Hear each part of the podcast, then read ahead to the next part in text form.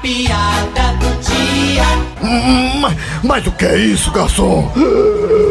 Eu pedi uma sopa e você veio de lá pra cá com o dedo dentro da sopa? Calma, meu amigo, eu posso explicar. Ei. Explique. É o seguinte, eu tô com a micose no dedo e o médico disse que é sempre bom eu deixar o dedo no lugar bem quentinho. E por que é que você não enfiou naquele lugar? Mas tava. Eu tive que tirar só pra trazer a sopa.